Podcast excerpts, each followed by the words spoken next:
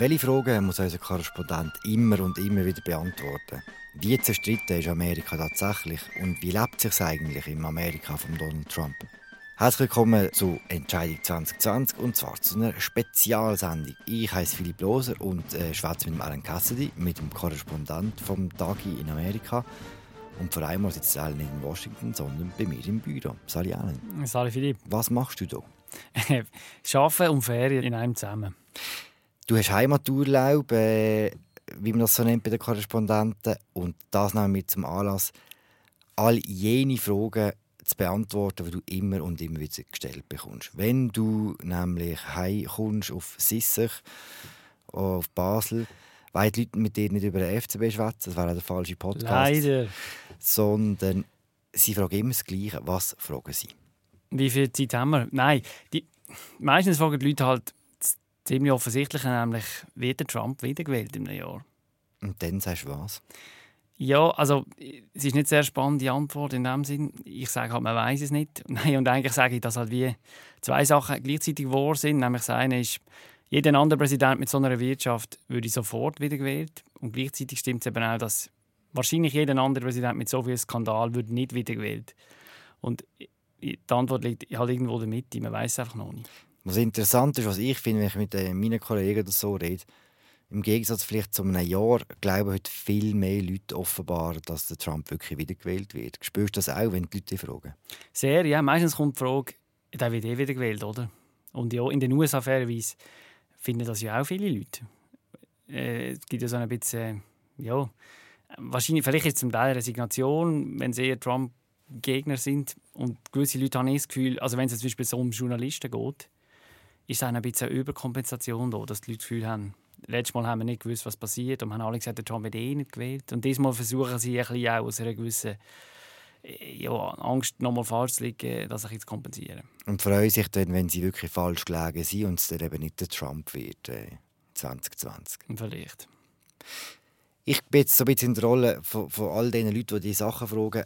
Unter anderem musst du, glaube ich, recht häufig beantworten, äh, siehst du den Trump überhaupt in Washington beim Arbeiten? Ja, schon, ja. Also beim Arbeiten, wenn man ins Weiße Haus geht natürlich, ähm, äh, wenn irgendein Anlass ist dort oder an einer Rallye. Und privat ist es einfach so, dass halt sein Heli, den er ja die ganze Zeit benutzt, um äh, zum äh, Flughafen zu kommen, zum Militärflughafen, der fliegt einfach über unser Haus mit den Begleithelis und es ist furchtbar laut. Und man eigentlich äh, zu jeder Tages- und Nachtzeit, man merkt es immer, wenn er äh, vorbeifliegt. Also und man kennt den Heli vom äh, Präsidenten am Klang? Ja, nicht am Klang, aber es ist halt Marine One. Das sind dann die, man merkt, dass zum Beispiel, es fliegen die ganze Zeit von diesen äh, Marinehubschraubern umeinander, aber wenn's, meistens, wenn es mehr als zwei, drei oder vier sind, dann weiss man, in einem sitzt der Präsident. Hm.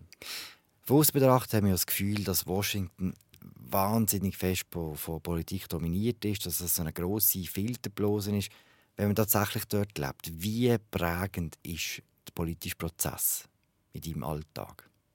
Es ist, man, also man merkt schon sehr, viel mehr als an anderen Orten. Es ist es fängt bei ganz kleinen Sachen an. Also jeder Strassenpfahl, jede, jedes Schild ist irgendwie zugeklebt mit so politischen Sticker und Poster. Es gibt die ganze Zeit irgendwelche, auch zum Teil recht spontan und ganz kleine Demonstrationen oder Leute, die einfach irgendwie mit Schildern irgendjemand stehen und gegen etwas protestieren.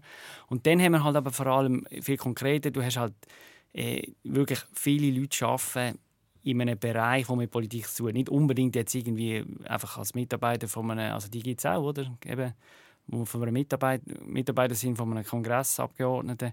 Aber es gibt dann eben die ganze Industrie an Thinktanks und Berater und Juristen und Lobbyisten. Und auf die eine oder die andere Weise haben dann sehr viele Leute mit Politik zu tun. Hm. Und der Graben, den es in ganz Amerika offenbar gibt, tut sich da in Washington selber auch so abbilden oder ist das mehr ein professionelles Geschäft dort?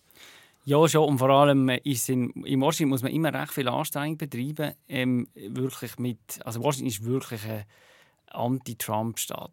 Also das ist, äh, da findet eigentlich niemand der Präsident wirklich gut, außer man geht in so einen konservativen Think Tank und so. Und in dem Sinne ist es nicht repräsentativ für, für die Stadt. Und ich glaube, es ist auch als Journalist, als Korrespondent muss man sich immer wieder bewusst sein, dass das so ist. Das heißt, als Reaktion darauf schaust du wahrscheinlich auch, dass du möglichst viel außerhalb von Washington bist. Genau. Kommt man außerhalb von, von, von, der Hauptstadt auch so viel von Politik mit über? Oder ist das vielleicht eine falsche Wahrnehmung von der Schweiz aus? Ich habe ich ha schon das Gefühl, also es ist nicht nur von der Schweiz aus, auch aus Washington aus. Oder? Da meinen auch immer alle, oh, jetzt, äh, jetzt äh, beschäftigt sich das ganze Land mit dem neuesten politischen Tagesgeschehen. Aber ich finde, wenn man nicht rausgeht an einen explizit politischen Anlass, oder an eine, Wahlkampfveranstaltung oder sonst etwas, dann merkt man, dass sich ganz viele Leute, nicht weil sie abgelöscht wären oder so, nicht das, aber weil einfach ihr Leben halt äh, einen anderen Inhalt hat. Und das ist, klingt ein bisschen banal, aber es fällt einem, wenn man vor allem politischer Korrespondent ist, halt dann einfach immer wieder auf. Oder die Leute sind vielleicht politisch interessiert, aber nicht unbedingt jetzt für, für Trump und nationale US-Politik, sondern die umtreibt dann halt vielleicht eben die Pipeline, wo irgendwie bei ihnen soll durchgehen, Ölpipeline, die soll gebaut werden oder sie interessieren sich dafür, dass äh, eine Autobahn äh, nicht ausgebaut wird. Halt lokale Themen, wie es halt in der Schweiz ja auch ist. Aber das heisst dann, dass die ganze Auseinandersetzung, die die Leute dort haben, viel weniger hässig oder intensiv ist, wie man das manchmal denkt? Ja, manchmal. Äh, und das ist auch etwas, was wahrscheinlich mehr Korrespondenten auch irgendwie dazu beitragen. Manchmal haben wir schon das Gefühl, dass die, der Konflikt ein bisschen der ist nicht immer so intensiv, wie man es meinen könnte. Also eben, ausser man beschäftigt sich mit Leuten, die, die professionell mit Politik zu tun haben oder, oder irgendwie sich engagieren direkt, aber das sind ja auch nicht alle.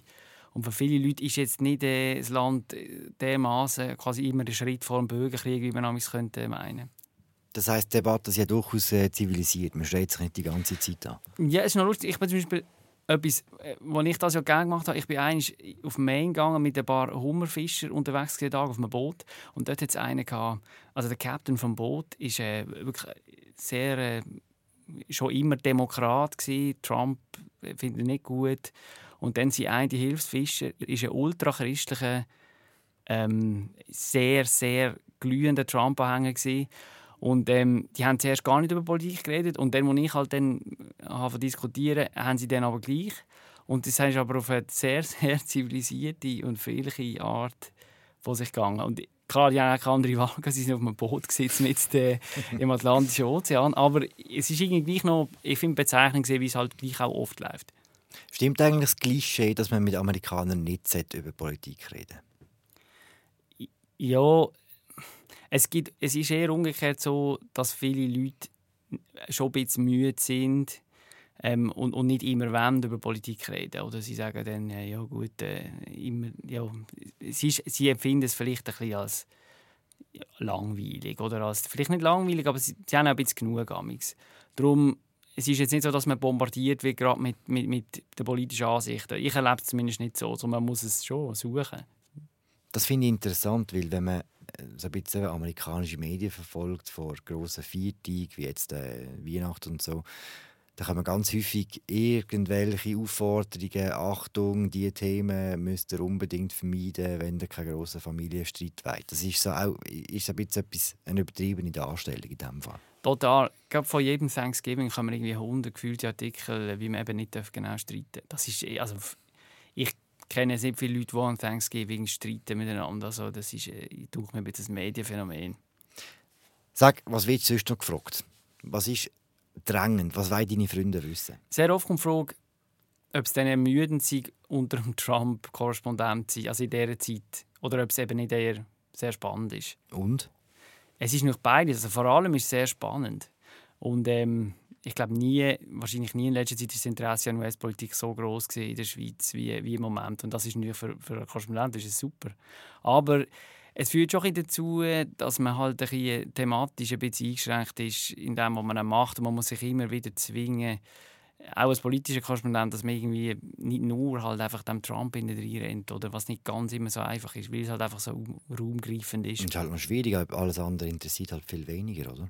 Ja, das ist ein bisschen so. Also das, äh, ja. Und eben in Amerika ist es schon auch so, dass innerhalb, also die politische Agenda wird einfach diktiert äh, von dem Präsidenten und, und das, ja, das ist ja auch natürlich. Alan, du bist jetzt zwei Jahre in Washington. Was ist das Interessanteste, was du gelernt hast in dieser Zeit? Oder was ist das Spannendste? Ich glaube, also was einfach eindrücklich ist, ist, ist, dass man schon das Gefühl hat, wenn man hier schafft, dass man an einem ganz speziellen Moment da ist, wo, wo auch wirklich Geschichte passiert und wo, ähm, wo man merkt, dass gewisse Sachen oder viele Sachen ins Rutschen kommen, in die eine oder die andere Richtung. Wir wissen noch nicht, was angeht. Die Amerikaner vor allem wissen es selber nicht. Und das ist e-, eben so ein bisschen Geschichte, die in Echtzeit passiert. Und das ist, ist als Journalist halt, das ist sehr spannend. Hm. Du bist jetzt eben hier auf Heimaturlaub. Gibt es jetzt schon etwas nach diesen zwei Jahren, wo jetzt in diesem Moment vermisst ist von Amerika? Jetzt in diesem Moment, ja, da komme ich jetzt schnell in, ins, äh, ins bisschen klischeemäßig rein, aber halt so äh, die Alltagsoffenheit der Amerikaner, das gewöhnt man sich furchtbar schnell. Und die, das haben wir in der Schweiz einfach nicht. Aber dafür hat es in, äh, in der Schweiz andere Sachen, die ich in Amerika vermisse. Es ist ja es ist, äh, ein bisschen beides, oder? Was denn? Äh, der öffentliche Raum, also sehr, sehr abstrakt.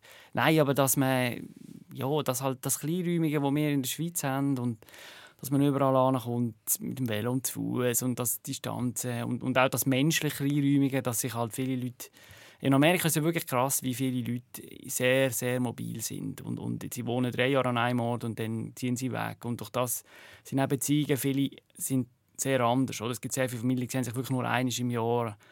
Und das haben wir ja hier in der Schweiz schon anders. Und, und ähm, ja, in dem Sinn bin ich, glaube schweizerischer als, als ein Amerikaner. ah, okay. Okay, das war eine sehr intellektuelle Antwort. Gibt es etwas ganz Konkretes, das vermisst ist, wenn du in Amerika bist? Zum nochmal alle Gleiches verdienen, sage ich, äh, sage ich den Käse und äh, das Brot. Und, oh Gott, ey, wirklich. und der FCB.